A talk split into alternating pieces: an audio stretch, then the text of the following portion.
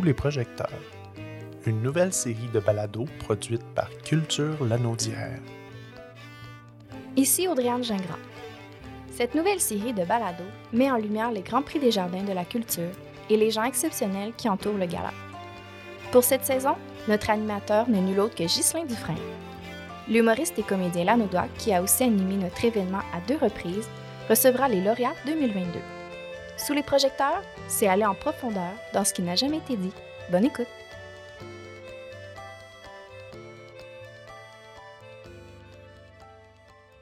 Bonjour, ici Ghislain Dufresne. Aujourd'hui, à Sous les projecteurs, on reçoit Evelyne Ménard qui a remporté le prix Art de la scène au dernier Gala des Jardins de la Culture. Elle va nous parler de son parcours, de ses expériences, de son chemin à travers la musique, le filage et le conte. Bonne écoute.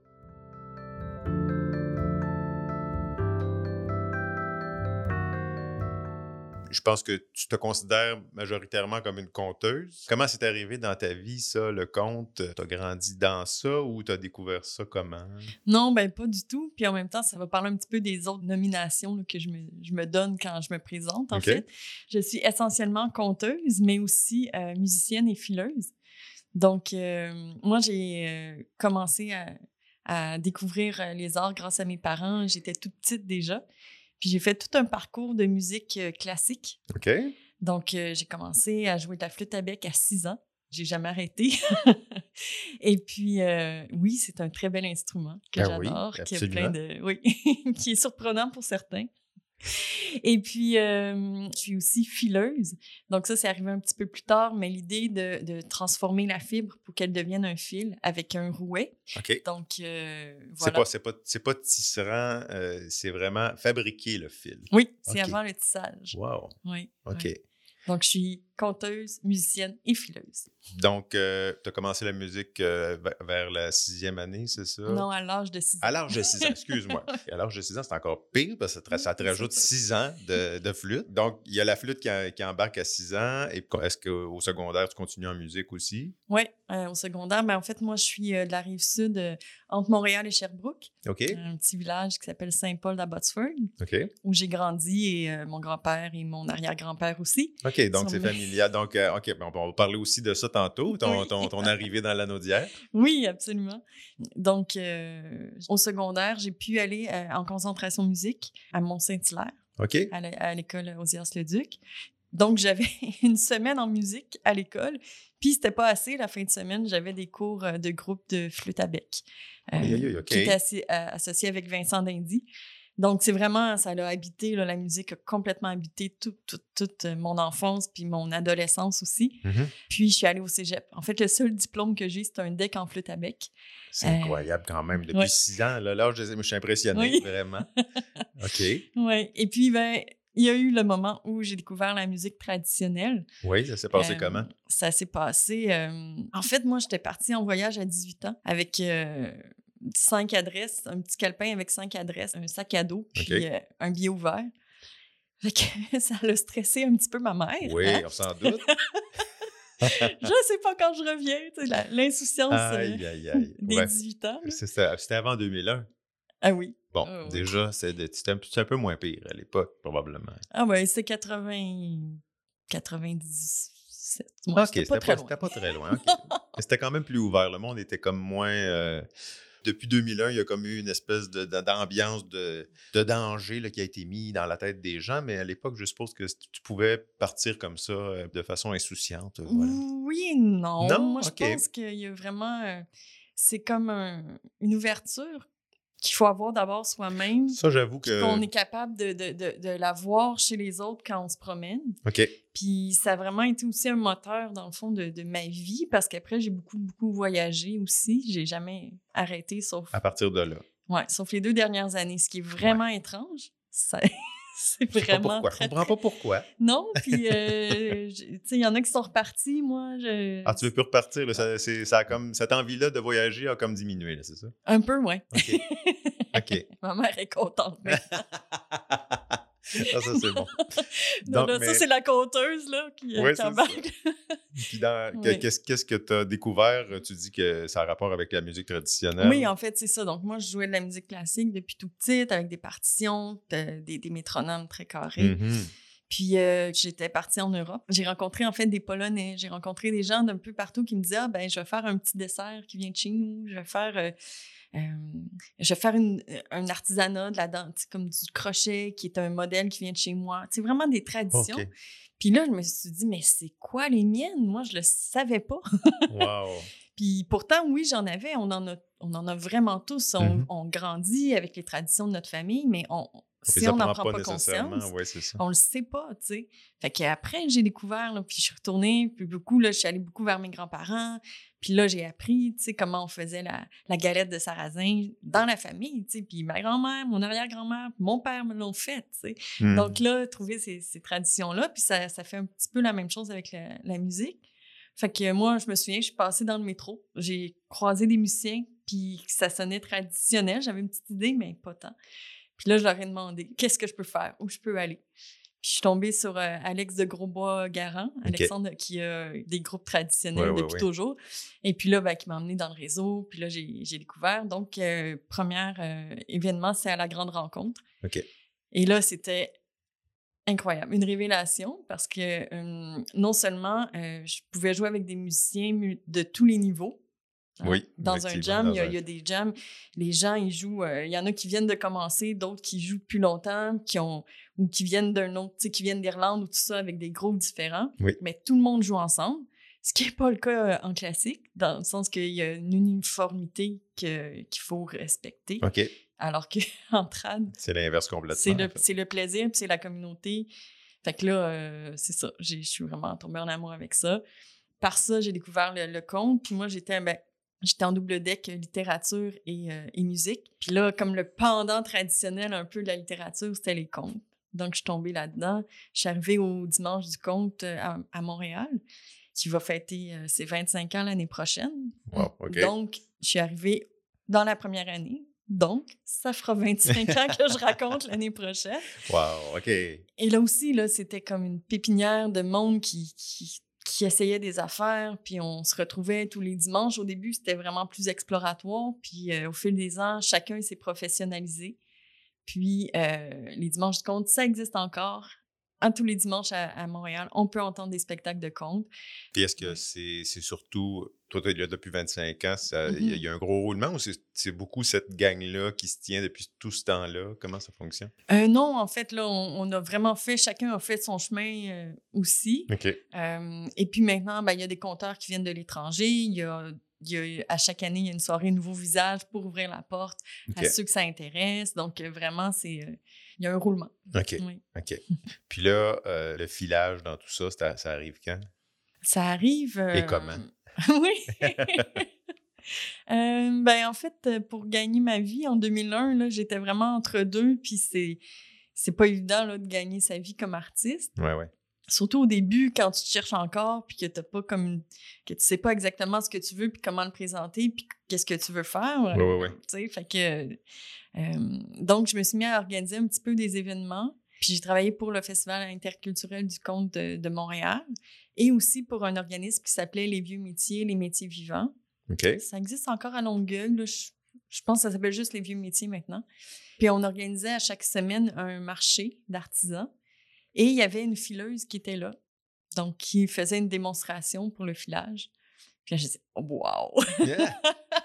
C'était vraiment beau, le, le- le geste, en fait. euh, euh, la transformation aussi, là, on part d'une boule, là, tu sais, de- c'est comme un nuage. Là, Ouais, on ouais, part ouais, de rien, puis on fabrique quelque chose.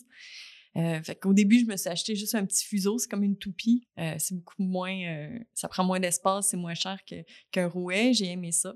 J'ai commencé à faire des formations maître artisan avec Diane Gontier. Donc, j'allais dans les Laurentides pour vivre cette expérience-là puis apprendre. OK. Et puis après, ben, je- euh, comme je parlais puis que j'avais vraiment de l'entre-gens, ben, je l'ai utilisé avec ce que je connaissais le plus. Puis je me suis mis à faire de, de l'animation historique, en fait. OK. Donc, euh, sur des lieux historiques, des événements, euh, il y avait le Festival des voyageurs à Terrebonne, il y avait... euh, je travaille encore, d'ailleurs, au musée à la Maison Saint-Gabriel, OK. OK. OK. à chaque année, où je présente. présentes le métier de fileur. Puis le- Ah oui, OK, Ouais. c'est bien beau. OK. Oui. OK. Puis là, après ça, à partir de.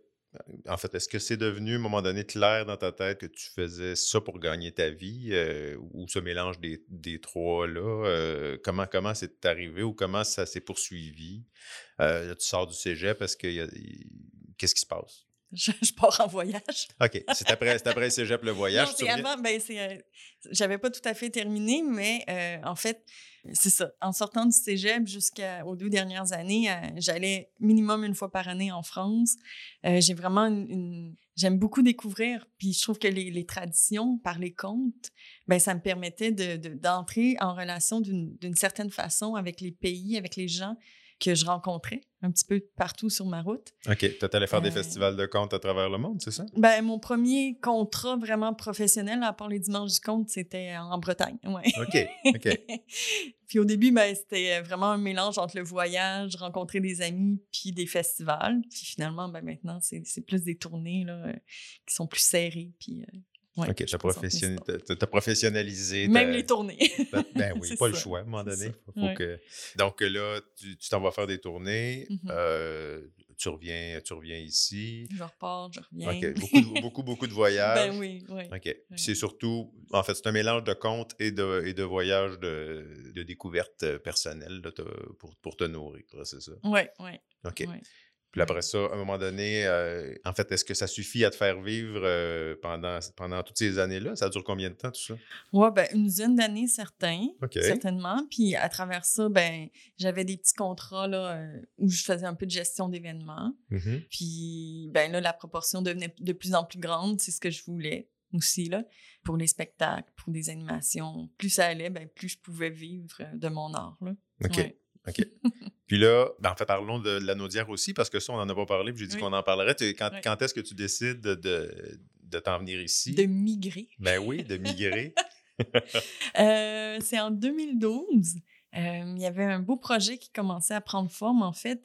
C'est vraiment, un, c'est vraiment le, le hasard qui m'a amené euh, ici. En fait, j'avais rencontré, j'étais à Montréal, puis j'avais rencontré, c'était au centre jeunesse d'emploi. Et là, il y a quelqu'un qui nous guidait, mais pour les carrières artistiques. Donc, il y avait un endroit où tu Oh, pouvais wow, t'es bien puis- chanceuse. Wow, c'est le ça. C'est ça. Puis lui, à un moment donné, il m'a dit, ben là, moi, je m'en vais travailler pour créer une maison des contes et légendes à la Valtrie. J'ai dit, ah oui. Est-ce qu'il faut rester à la Valtrie? Alors là, j'ai dit, j'ai fait le suivi, en fait. Et, euh, et oui, j'ai travaillé là, pe- pendant deux, trois années à monter tout le contenu euh, de la maison des contes et légendes à la Valtrie.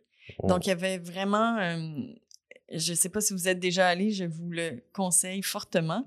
C'est vraiment un musée sur deux étages, en fait, euh, où juste le grenier, c'est des personnages euh, de légende, euh, l'anaudoise, qui sont mis. Puis ça, ça devient vraiment comme un monde, là. Si tu Ah, ouais. rentres dans le monde des légendes, c'est, vraiment magnifique. OK, OK. Et, euh, mais il n'y avait pas le contenu, tu sais, on- même la légende, d'où elle vient, c'est quoi la chasse-galerie, euh, ben, c'était vraiment le côté art visuel qui avait été mis de l'avant. Fait OK. que Là, moi, j'ai pu travailler là-dessus, j'ai fait de la recherche, euh, je me suis fait accompagner par un ethnologue aussi, puis on a mis du multimédia là-dedans. Ah, oui. Donc, euh, voilà, ça m'a vraiment nourri pendant... Ah non, c'est formateur en plus. Fait que pour ton métier, ça t'a stimulé à continuer. Donc, tu as déménagé directement à la Valtrie ou tu t'es peut-être plus à côté ou c'était plus pas bien grave? De toute façon, ça non, changeait rien. c'était beau Sainte-Marceline. OK, t'es à Sainte-Marceline, parfait. bord OK. du lac. Puis depuis ce temps-là, tu es dans la Naudière. Exactement. OK, parfait. Puis euh, parlons du, du Grand Prix de- des Jardins. Oui. Euh, comment le projet, en fait, explique-nous un peu c'est quoi le projet euh, qui t'a fait gagner, euh, qui Mhm. s'appelle Prince Canary.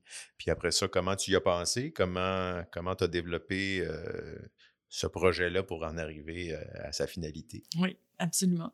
En fait, comme conteuse, en fait, on, on- on a toujours un peu un double travail. Il y a un côté où on peut raconter aux adultes. C'est vraiment quelque chose que je trouve très agréable, que j'aime chercher. On va plus dans des détails plus fins. C'est, un beau travail à faire. Mhm. Mais de façon concrète, en tout cas pour moi, c'est vraiment clair que pour me gagner ma vie, ben ça, il y a tout un côté spectacle pour enfants qui est qu'on n'a pas le choix de faire en fait. OK. C'est- Dans les écoles, tout ça, c'est vraiment comme ça qu'on peut en vivre. là. Oui, oui, je comprends. Mais en même temps, c'est formidable parce que, un, tu fais découvrir ton art à, des jeunes, puis ça doit, il me semble qu'il n'y en a pas beaucoup des conteurs pour enfants. Ben, traditionnel, je parle. Puis après ça, ben, tu, te crées un public aussi. C'est une belle façon d'y arriver, tant mieux. Euh, aimes-tu ça? Ah oui, j'adore ça. Par exemple, l'année dernière, j'étais euh, à l'école de mon village. Maintenant, je suis à Saint-Cuthbert. OK. J'ai un peu été dans tous les coins de la Nodière. C'est le fun. Oui. Et puis, donc, j'avais une résidence. Pendant dix semaines, j'étais à l'école. Euh, je leur faisais découvrir même les contes traditionnels qui avaient été collectés par quelqu'un du village, en fait, mais en 1940. C'est lui qui a donné beaucoup de contes à Marius Barbeau, là, ah, pour oui. ceux qui connaissent ça. Ouais. Donc, Adélard Lambert, il est né à Saint-Cuthbert, il est vite parti, sa famille est partie aux États-Unis, mais lui, après, dans les années 40, il a vraiment collecté sa famille pour qu'il y ait un souvenir de, cette tradition-là. Ben, c'est euh, formidable. Ça. Il n'était pas ethnologue, mais il, sentait qu'il y avait quelque chose d'important, puis il l'a gardé. Fait qu'avec les enfants du village, ils ont entendu les histoires, ils ont entendu des histoires traditionnelles, les histoires d'Adéla, et ils ont pu s'en choisir aussi, chacun une, pour la raconter. Et puis là, ben, je les croise cette année euh, au village, évidemment. Ben la conteuse dans le village. J'adore ça. C'est vraiment, vraiment agréable. Et puis, ils s'ennuient, là. Il s'ennuie de, de, la façon de raconter, ah. Mmh. Ah, ben c'est bien beau. Elle ça veut dire qu'il faut, falloir qu'il t'invite plus souvent à l'école pour aller faire. Oui, ben c'est ça, là, on, se retrouve euh, à Noël, euh, oui, tout ah, le village autour des contes, là. Oui. OK. Donc, il y a cette portion-là de contes pour enfants qui, qui, prend toujours une belle place dans, dans ma carrière. Oui. Mais comme artiste, parce qu'il y a le côté traditionnel qui est important pour moi, donc de transmission, comme le projet que je viens de vous, vous raconter un peu. Là, donc, c'est la diffusion de, ben, notre patrimoine, en quelque sorte, que tu... Ben c'est ça, c'est que de, de, le faire découvrir. C'est fou parce que c'est très rare que les gens n'aiment pas ça, que les jeunes n'aiment pas ça non plus. Mm-hmm. Donc, c'est juste qu'on ne connaît pas, ce répertoire-là. Donc, de le découvrir, puis ensuite de, de, de le transmettre puis que maintenant, ben là, les jeunes font Ah, ben moi, j'aime ça. Donc, s'ils sont plus à l'écoute du répertoire traditionnel, ils ont leur propre histoire qu'ils peuvent raconter s'ils en entendent aussi. Mmh Donc, ça fait toute une synergie là, que je trouve vraiment, euh, vraiment importante. Donc, ça, c'est une partie de mon travail. Oui.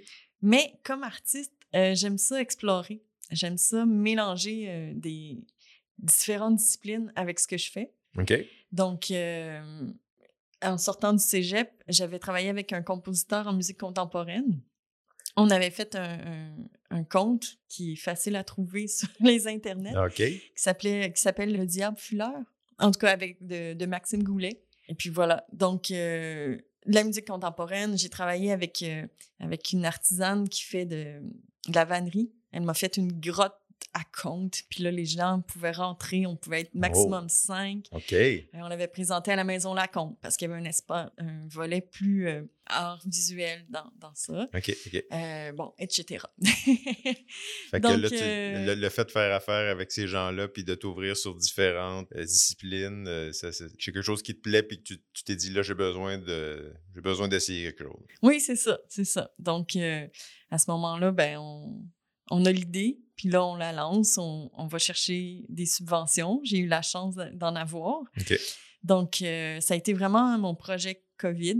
Oui, oui, à 100 OK. Donc, euh, hein, au mois de juin, je recevais une réponse euh, positive pour la création de Prince Canary. OK. Donc, j'ai vraiment été appuyée là, dans cette première phase-là par la ville de la Valtrie, d'ailleurs. Mm-hmm. Et là, ben, à ce moment-là, dans la vie, c'était tellement euh, encourageant, je trouvais, de pouvoir engager des artistes parce que c'était un moment où c'était assez noir. Oui, on était tous assez isolés, effectivement. Isolés, puis en sachant pas ce qui allait se passer. Donc, euh, est-ce que je peux continuer mon art? C'était vraiment notre grosse, grosse question. Moi, j'ai pu foncer dans ce projet-là, dans Prince Canary. Donc, j'ai travaillé avec une chorégraphe pour travailler sur le mouvement.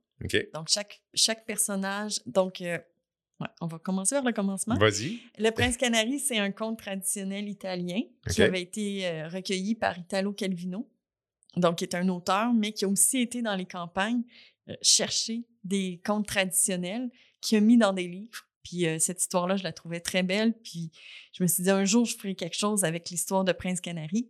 Et je l'ai fait. Ben oui, t'as as eu un peu de temps. J'ai eu un peu de temps. Euh, donc, euh, le côté, et chaque personnage, donc le prince, la princesse, mais aussi, euh, était incarné physiquement. Puis j'alternais de la parole à incarner physiquement à la manipulation d'objets. OK. Parce que j'ai travaillé aussi avec une origamiste. Et dans Prince Canary, il y a plein de beaux origamis qui sont un petit peu plus grands que de ce qu'on a l'habitude de voir comme origami, mais qui deviennent un peu des marionnettes, mais ils se déplacent pas, là. C'est pas articulé comme des marionnettes, donc... c'est toi qui les bouges, qui les manipule. Exactement, ouais. Donc, je suis allée chercher une équipe aussi avec qui j'avais déjà travaillé au niveau du mime corporel. Donc, c'est la compagnie Tenon Mortaise. Ils font beaucoup, beaucoup de spectacles pour les petits. OK. ben pour les enfants, en fait. Et ils ont vraiment, c'est ça, lui et Mime, puis elle est, danseuse, puis en fait, donc il y a vraiment, euh, au niveau du corps, euh, ils, savent ce qui... Un bel ajout pour toi, là, Ils savent ce qui se passe. Oui, oui, c'est ça. Euh, puis tout au niveau professionnel aussi, parce qu'on a eu la chance d'avoir des résidences dans des grandes salles. Donc, euh, en janvier, il y avait la, la salle, euh, avant que ça ferme, la salle Roland Brunel. On a eu accès à cette salle-là pour pouvoir euh, pratiquer, pour pouvoir voir aussi. Sur l'espace de la scène, oui. C'est ça. Est-ce que mon spectacle, moi comme conteuse qui est toujours, tu sais, dans des petites scènes mm-hmm. devant, tu sais, est-ce que moi, je vais être capable d'être là sur une grande scène? Oui. Bon, ça c'est bon. Après, est-ce que, justement, est-ce que mes marionnettes sont assez grandes pour être vues? Dans le fond, de, la fond de la salle. Oui, effectivement. La réponse est oui. Bon, c'est le fun. Puis le fait, en fait, c'est un spectacle, c'est vraiment, c'est pour les petits. 4 à 6 ans, à 8 ans, je leur ajoute euh, un autre, une autre histoire dans le décor. Je, fais beaucoup appel aux enfants, ils répondent avec moi, puis tout ça. Puis il y a comme vraiment un, un dosage dans le rythme pour pas qu'ils décrochent, puis en même temps pour pas qu'ils sur-réagissent non plus. Oui, oui, oui, oui.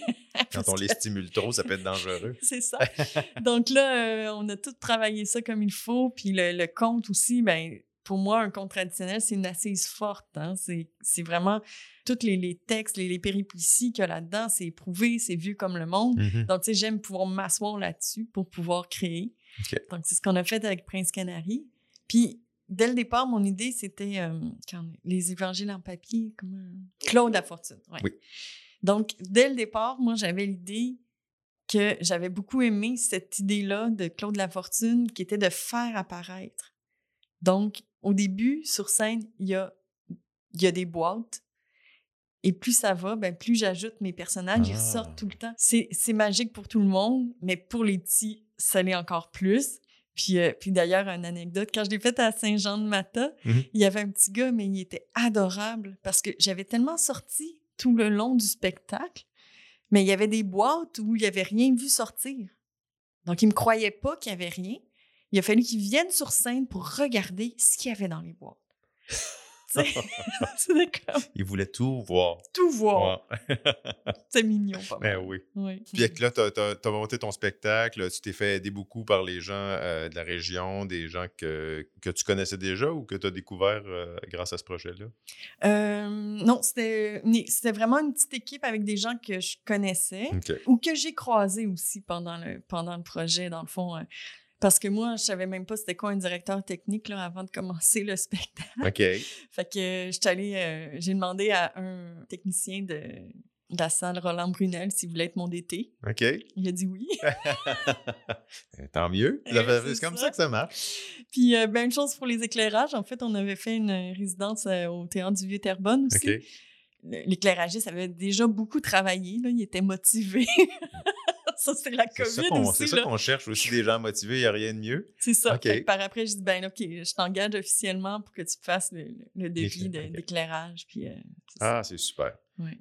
Puis là, tu remportes euh, le prix Art de la scène euh, grâce à, Prince Canary. Est-ce mm-hmm. que, est que ça a eu un impact sur, euh, sur le travail que tu as fait? Est-ce que ça t'a permis de le propulser davantage à travers, le, à travers la, province? Bien, je pense que en fait, l'année dernière, il y a vraiment eu une bonne année de diffusion, ce qui m'a sûrement aussi aidé à, remporter, le prix. Plus un couronnement, en fait. Oui, un peu. Oui, ben, c'est bien. un couronnement du prince, bien vu. Puis là, ben, c'est mon défi, en fait, là, de, de faire une, une, plus grande diffusion. Mm-hmm. ou de trouver quelqu'un pour le faire aussi, là, parce que c'est limité. Là. Moi, je fais tout toute seule tout le temps. c'est très lourd, en fait. Puis c'est c'est vraiment pas ce que je suis ah c'est un, emploi en, tant que. Oui, oui, c'est ça. C'est un monde en soi. C'est un, un emploi à temps plein, si on veut. Oui, oui. Donc, je, je me concentre en fait sur les, les, euh, les alliés que je me suis fait au mmh fil des années. Donc, c'est comme ça que je me suis retrouvée euh, dans deux maisons de la culture parce que j'étais pendant le Festival interculturel du Conte, que j'ai fait aussi, euh, c'est ça, le Festival Petit Bonheur, en fait. c'est vraiment un festival qui, qui est pour les enfants de, de 0 à 5 ans. Donc, dans ce circuit-là, Prince Canary a toujours sa place. Donc, c'est le mois de mai. puis, euh, j'avais envie d'aller sur un festival en France au mois de mai. Puis, mon amie, c'est la programmatrice. Puis, je fais comme, ça arrivera pas dans les cinq prochaines années. Parce que le Prince Canary, tu sais, c'est ça, ce réseau-là est vraiment partout au Québec. Mm-hmm. Puis l'année passée, j'ai juste fait comme la Nodière puis Montréal. Puis il y en a plein d'autres aussi. OK, OK, OK. Fait que euh, c'est ça. Ben Mais c'est ça. Fait qu'il roule, il, est en vie. Il va toujours être en vie. Oui, oui, oui. Il a même été traduit en espéranto. Ah, c'est-tu vrai? C'est pas moi qui l'ai traduit, mais euh, je l'ai joué en espéranto. En fait, euh, mon premier voyage là, à 18 ans, mm-hmm. je savais vraiment pas dans quoi je, m'embarquais. Puis j'étais vraiment tête en l'air. Bonjour, j'arrive et je veux voyager. Puis euh, au premier endroit où je suis arrivée, il y avait des gens qui parlaient, qui parlaient espéranto. Ah oui. Donc, euh, qu'est-ce que c'est l'espéranto sinon une langue utopique qui n'appartient à aucun pays, mm-hmm. mais qu'on parle dans pas mal tous les pays dans le monde. Et puis avec ça, ben, je me suis trouvé un petit carnet, en fait, euh, qui s'appelait le passeport à cerveau, un peu comme le couchsurfing, où je pouvais aller chez les gens simplement parce que je parlais la langue. Fait que je me suis dépêchée à l'apprendre. Ben, je sais pas, c'est une bonne idée. Et puis, euh, j'ai pu comme ça voyager, mais vraiment partout, partout, partout en Europe. Puis cet été, il y avait un... À chaque année, il y a un congrès international. Cet été, il était à Montréal. J'ai dit, ah, c'est une bonne occasion. Donc, peut-être que je vais aller jouer au congrès d'espéranto en Italie. Je suis en train de travailler là-dessus à ah, l'été prochain. Donc, euh, c'est ça. Puis, c'est beau parce que c'est utopique puis que ça fonctionne. Ah non, c'est génial. En fait, euh, oui, c'est ça. Les gens sont. On entend souvent euh, que c'est. qu'on se fait traduire en anglais ou en allemand, ou en... Mmh mais en espéranto, j'avoue que je, trouve ça, je trouve ça très bien. Euh, puis, à part, à part ce projet-là, c'est quoi, quoi le futur, dans, dans les projets futurs qui s'en viennent dans ta vie? Ben actuellement, en fait, ça a commencé cet été, puis je, euh, je, vais le poursuivre en fait euh, au fil des prochaines années, puis des subventions aussi, puis de ce qui va arriver, puis comment ça va arriver. Mmh euh, mais c'est un projet qui unit justement mon filage avec les contes. OK. Donc cet été, j'ai appelé au fil de la vie, où là, je commence avec les adolescents, j'appelle ça un fil de vie. Donc l'idée, cet été, j'étais dans des parcs, en fait, quatre parcs l'anneau d'oie ou en résidence pendant une semaine où je filais. Puis là, les gens, ils pouvaient euh, venir voir. Ils étaient curieux. Je mm-hmm. leur montrais c'était quoi. Puis là, je leur disais, ben moi, en échange, je récolte des fils de vie. Donc, si vous avez une anecdote, quelque chose qui vous tient à cœur ou tout ça, ben, vous pouvez me le raconter. Puis moi, après, ben, je mets ça en parallèle avec des contes de tradition orale. Puis là, j'élargis. Souvent, quand, quand, je compte pour... Je vais aller dans les contes traditionnels québécois. Mm-hmm. Mais dans cette démarche-là, là, j'ouvre, tu sais, je vais chercher des contes japonais, des contes d'un peu partout, qui, qui, ont un lien plus ou moins ténu avec ce que les gens m'ont raconté. Tu réussis à trouver une histoire, euh, en fait, ça doit pas être tout le temps, mais ben, souvent? Oui, quand même, quand même. Puis des fois, c'est un clin d'œil, des fois, c'est un lieu, des fois, c'est l'action carrément. Euh, j'avais fait ça une première fois pour un projet qui s'appelle Raconte ton arbre ça se trouve euh, euh, sur mon Vimeo sur euh, Internet. Et je pense entre autres à un monsieur que j'avais rencontré. j'avais rencontré sa famille à l'île du Pas. Il me parlait du grand-père, en fait. Puis j'ai mêlé cette histoire-là du grand-père avec une histoire qui s'appelle l'histoire du bonhomme misère. Puis c'est tout le rapport avec la mort. C'est ça, donc tu as la vie du grand-père. Et là, à un moment donné, il y a la mort qui vient de visiter. Puis là, lui, il a un arbre magique. Quand, euh, quand tu. La personne qui monte dans l'arbre, les branches se ferment dessus, puis il peut plus ressortir. Fait que le monsieur, il enferme la mort. Parce qu'il ne veut pas mourir. OK, OK. Puis là, mais là, il n'y a plus rien non plus qui meurt. Tu sais, toutes les bébites. Puis tu sais, il y a des gens vraiment malades, des fois, ça fait partie de la vie, la mort. Fait que finalement, il se rend compte que ça n'a pas de bon sens d'avoir fait ça, mais il demande cinq ans de plus à la mort. Mais là, on rentre dans le compte, tu sais. Fait qu'on parle de l'histoire, tout ça. Fait qu'il y a vraiment une ah, matière là-dedans. Je commence avec les ados. Euh, pour faire ça, en fait. C'est encore de mêler mon art aussi avec l'art visuel. Donc, les fils que j'ai faits pendant l'été, mmh je vais travailler avec une tisserande, mais artiste visuelle, pour mettre mes histoires sur du tissage. Oh là Donc, tu sais, de transposer l'histoire de, sur le visuellement, en art visuel. Euh, qu'est-ce qu'on choisit? Quelle matière? Est-ce que, tu sais, mes fils, peut-être qu'on va en prendre 30 cm, peut-être pas, tu sais, mais en tout cas, donc, euh, c'est ça. C'est le, ça, Ah, c'est super intéressant. ah, ben écoute. Mais merci beaucoup, Evelyne Ménard, pour, euh, pour cette belle visite. Puis, euh, ben, c'était super intéressant. J'invite les gens à, continuer à te suivre. Est-ce qu'il y a. Ton, ton moyen préféré, c'est quoi? Ben, j'ai une page Facebook professionnelle. Donc là, c'est vraiment là où toutes les nouveautés, tout ce que je fais est, mis dessus. Puis j'ai un site internet aussi, là, evelynecomte.com.